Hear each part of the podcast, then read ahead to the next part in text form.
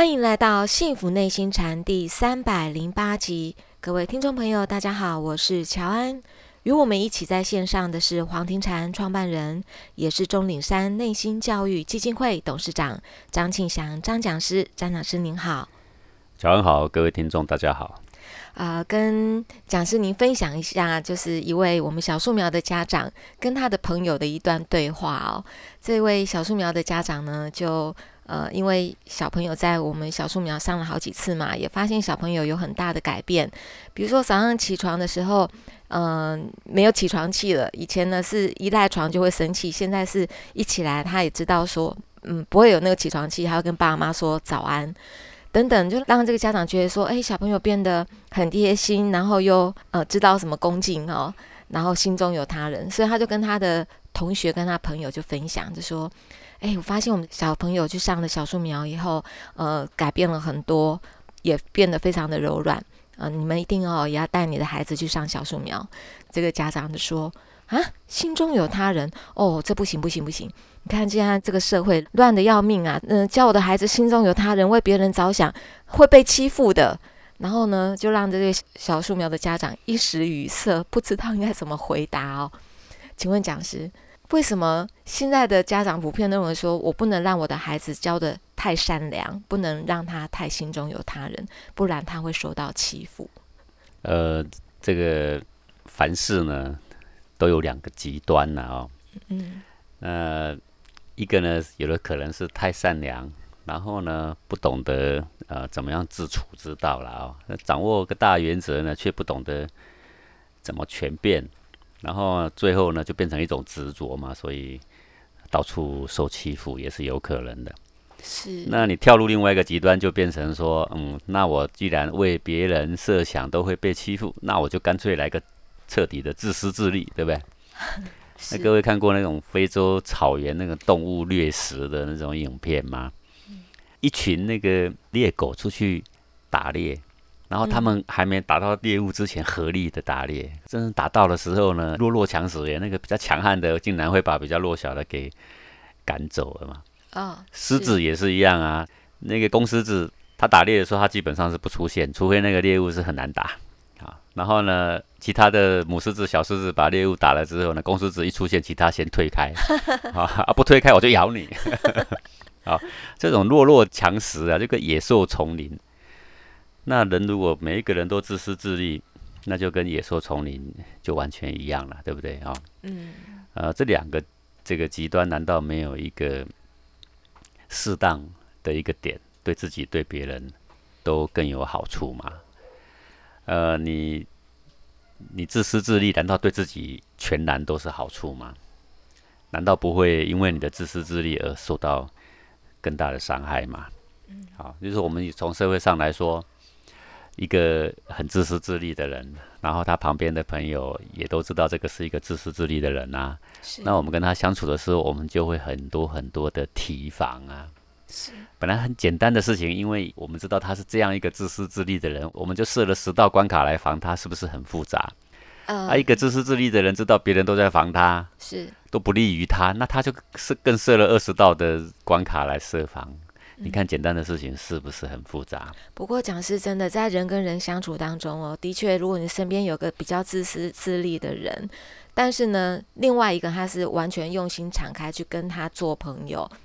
可是常常会受到伤害，就觉得好像他真的是被这位自私自利的朋友给伤害到了。呃，我们敞开胸怀去跟一个人交往哦，嗯，倒也不是把家产都拿来给他嘛，不至于家产，对不对？可是觉得好像情感上被受到欺负。我们应该讲说，这个实际上呢，就是说，你到底会因为你真诚的跟一个人交往，你的口袋里会少多少？你的房契地契会少掉吗？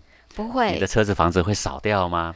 不会，没那么严重吧？但是比如说一件事情啊，呃，对方发生什么事情，我会很有义气的挺身而出为了他。可是如果相同的事情发生在我身上，我发现他是躲着我远远的，并不会过来帮我。诶，在这个情感上，我就觉得哇，为什么我们是一样是朋友，可是不是对等的，不是对彼此对待？付出的时候，心里所想的并不是回报。嗯。这个朋友呢有道义，我们对方有困难，我们觉得他是一个可以帮、值得帮的人嘛，我们就帮他一把嘛。是，但这个帮他一把，并不是想要他日我如果怎样，那你应该给我多少回报。如果是这样的话，就等同于是一种利益交换的啦。哦，好所以帮助别人的时候，借钱给人的时候，你就要有一个心理准备啦。你既然今天借钱给他，最坏的打算就是他真的都没还了啦。如果是这样，我也可以承担。嗯，哦，呃，我常常在讲说，但求无愧啦，是，哦，而没有办法求到说一切都很公平，一切都是顺境。是。那假设，我再加问一下，如果说我已经发现这个对方，我不是要求回报，但是我遇到困难的时候，发现他已经不愿意呃伸手来帮我一把的时候，之后我对于这个朋友，我还是一样要完全敞开、真诚的对待，还是我可以设一个停损点呢？呃，当然，如果就算是古圣先贤来说啊，嗯他交朋友也是会有设停损点的。是，当然，圣人是希望天下众生都很好，是，但是这个众生用正常的方式教他，如果教不动，那最后一招就是不教他，所以就是远离他。啊，所以这个孟子不是也讲过这个话吗？孟子说：“不屑教之，亦教之啦。”嗯，好说，当一个学生真是不可教，那任何老师都教不动你。是，那最后一招就是逐出师门，好、对 对，这叫做不屑教之嘛。是我不屑教之，人家说这个孟子啊，做老师就是要慈悲嘛，那就是慈悲为怀，有教无类。学生再怎么坏，我们还是要把他当做自己小孩一样，好好耐心教他嘛。对，那这个孟子呢，把他给赶出去，那你这不是违背了教育的理念吗？孟子的意思是说，不，这是我最后一招教他，用哪一招呢？就是你这个人，我根本不屑教你，把你赶走，看看这样你能不能觉醒啊？如果这样也不能觉醒的话，那坦白讲，我也没招啦，对不对？还有最后一招，对啊，这最后一招就是不教你啊，然后让你好好反省，你少一个良师益友，看你怎么反省，对不对？是是是是，呃，不过呢，我要回到刚刚这个主题来。刚刚这个主题就是说，呃，一个妈妈觉得说小孩子参加小树苗变得很柔软，很好，做什么事都心中想着会不会伤害到他人。哦，这个叫做我们叫做心中有他人嘛，哈、对，好，比如说你去餐厅，不要大声嚷嚷哦，因为我们会打扰到别人，这就是所谓心中有他人是嘛。哦，这会损损失什么吗？诶，没那么严重。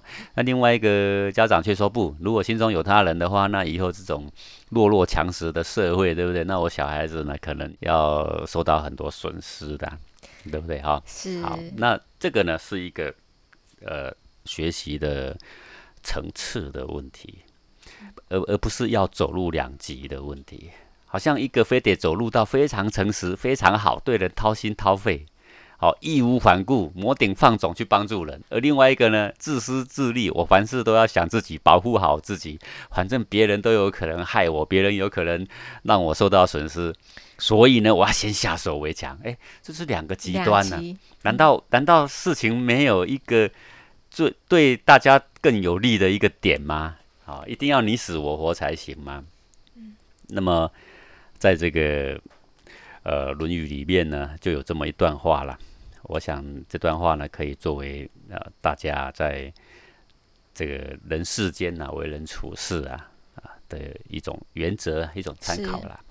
这句话就是“可与共学，未可与适道；可与适道，未可与利；可与利，未可与权。”好，那我解释一下这段话。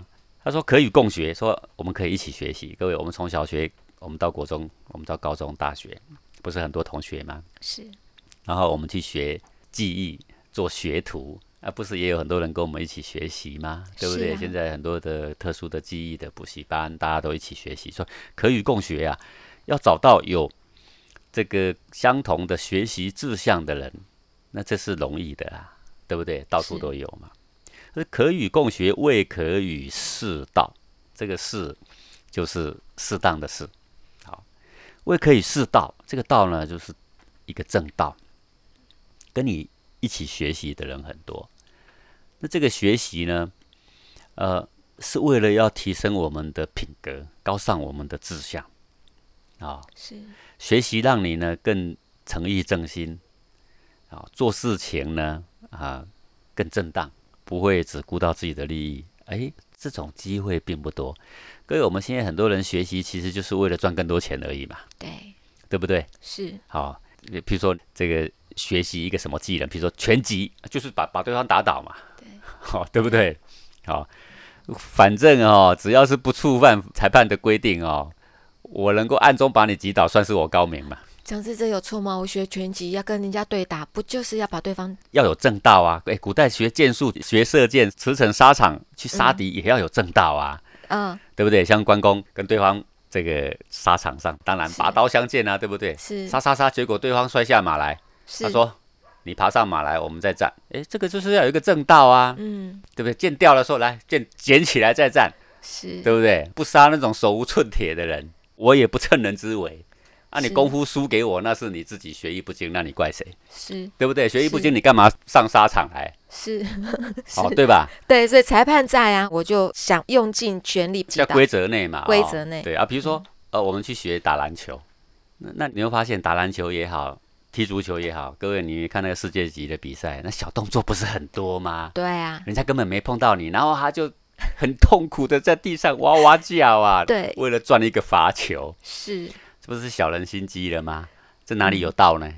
对不对？他说我们一起学足球，我们一起学篮球，我们就是要有一个彼此能够接受的光明磊落的正道在那里呀。是，我投不进，你投得进，那我口服心服嘛。哎，你小动作骗我的分数，我不服，对不对？对，这是小人了。所以说，可以共学，未可以世道。你看我们世界上多少的行业，多少的技艺，大家都在学习，对不对？很少有人愿意秉持他的正道。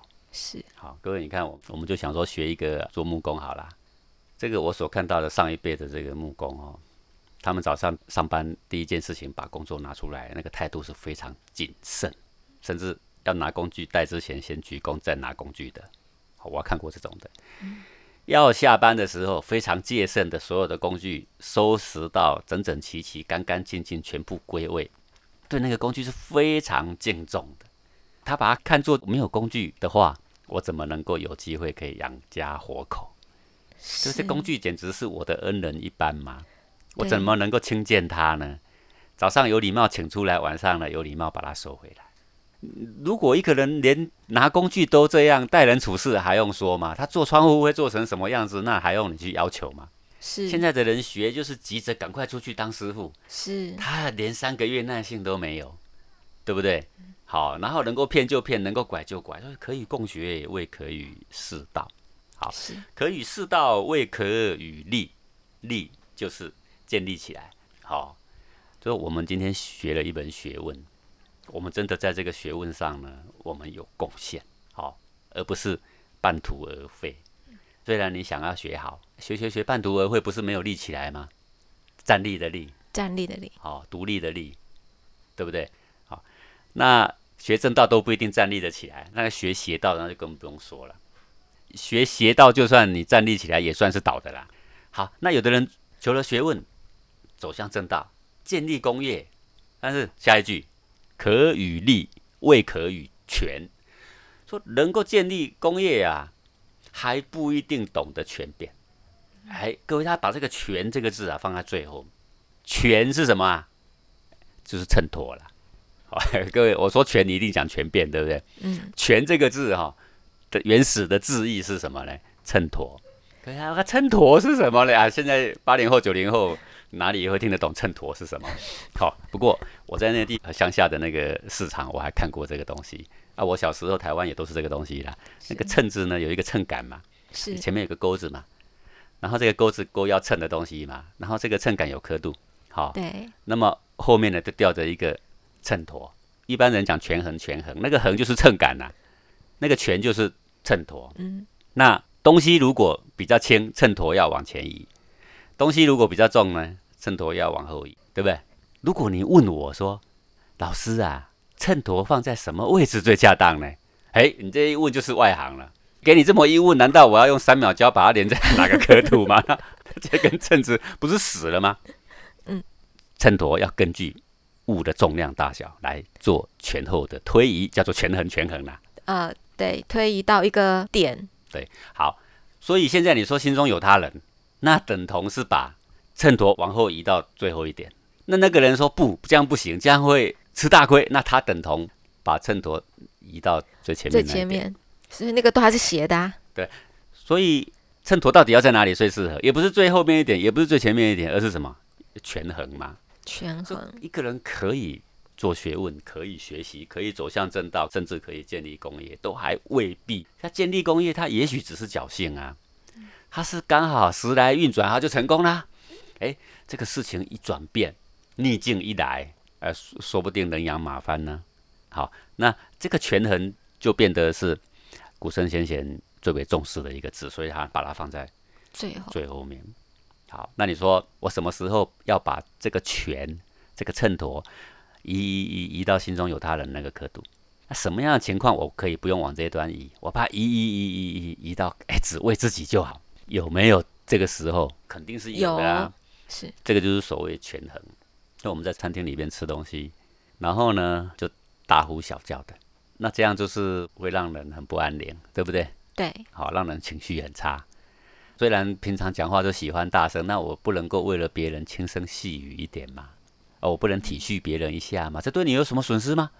这是对你没有损失，而对大家都有利的事。为什么你不把这个秤砣调调调调到心中有他人那一个位置上呢？是可以，是不是这样啊？可以啊。好，今天你有存款十万块，有一个好朋友知道了，他现在缺一笔钱，他说：“乔安娜、我急需一笔钱，你十万块借我吧。”嗯你现在有十万块，你借不借？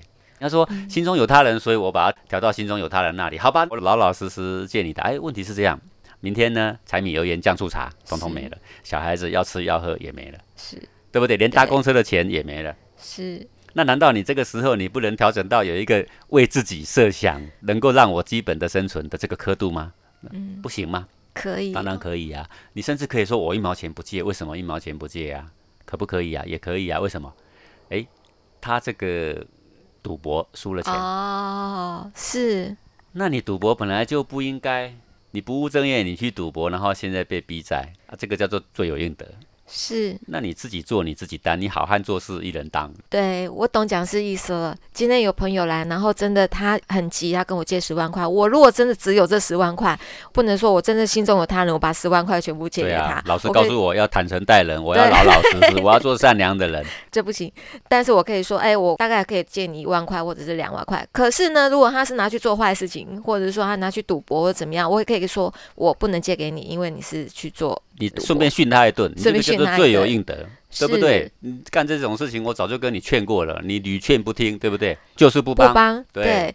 所以讲是每一件事情出来的时候，其实我们就是要在心中有他人，跟帮跟不帮中间，我们那个权就要稍微去衡量一下。对呀、啊，那如果说、嗯好啊，我老父在医院现在急需多少医药费，对不对？是，现在呢就要开刀，那你那你借我十万块吧，阿、啊、你就说，那我现在仅有十万块，嗯我资助你两万块可以，因为怎么样？